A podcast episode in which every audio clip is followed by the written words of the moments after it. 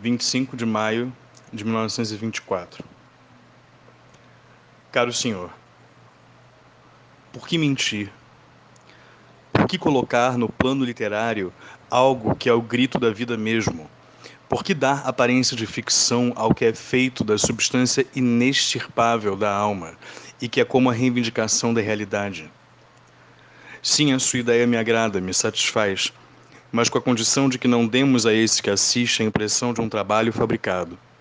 Temos o direito de mentir, mas não sobre a essência da coisa. Não me interessa necessariamente assinar a carta com o meu nome, mas é preciso que o leitor pense ter em mãos os elementos de um romance vivido. Seria preciso publicar todas as minhas cartas, da primeira à última, e chegar, portanto, até o mês de junho de 1923. É preciso que o leitor tenha em mãos todos os elementos do debate. Um homem toma posse de si mesmo por meio de lampejos, e muitas vezes, quando toma posse de si, não se encontra nem se alcança. Ele não realiza essa coesão constante de forças sem a qual toda criação verdadeira é impossível. Esse homem, no entanto, existe. Digo que ele tem uma realidade distinta e que lhe dá um valor. Vamos condená-lo ao nada sob o pretexto de que ele só oferece fragmentos dele mesmo?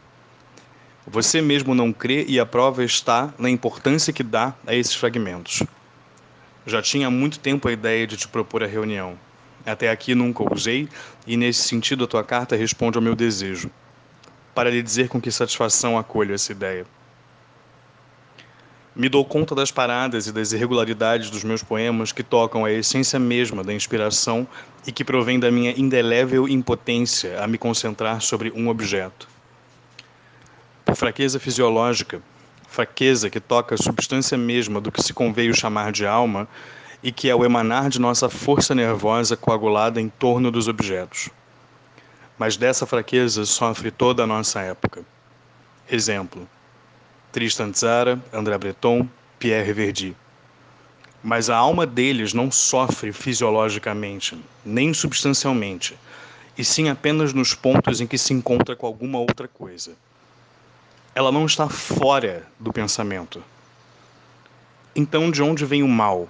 É realmente o espírito da época, o milagre flutuando no ar, um sinal cósmico e maléfico, ou a descoberta de um mundo novo? Um alargamento verdadeiro da realidade. Resta que eles não sofrem e eu sofro, não somente com o espírito, mas na carne e na alma cotidianas. Essa inaplicação ao objeto, que caracteriza toda a literatura em mim, é uma inaplicação à vida. Posso dizer realmente que não estou no mundo, e isso não é uma simples atitude do espírito meus últimos poemas parecem ter seriamente progredido. Eles são realmente impublicáveis na íntegra? Aliás, pouco importa, prefiro mostrar-me na minha inexistência e no meu desenraizamento. Poderíamos, em todo caso, publicar fragmentos significativos.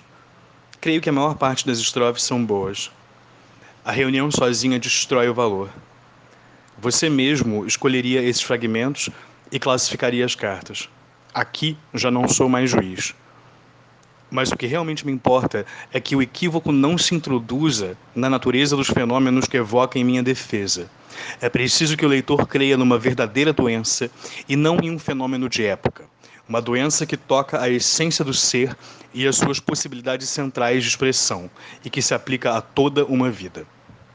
Uma doença que afeta a alma na sua realidade mais profunda e que infecta as manifestações. O veneno do ser uma verdadeira paralisia. Uma doença que remove a palavra, a lembrança, que desenraiza o pensamento. Já disse o suficiente. Acredito que para ser compreendido seja importante publicar esta carta. Percebo que ela poderia servir como finalização e conclusão ao debate na parte que me concerne. Acredite, caro senhor, nos meus sentimentos afetuosos e no meu reconhecimento. Antonin Artaud, a Jacques Rivière.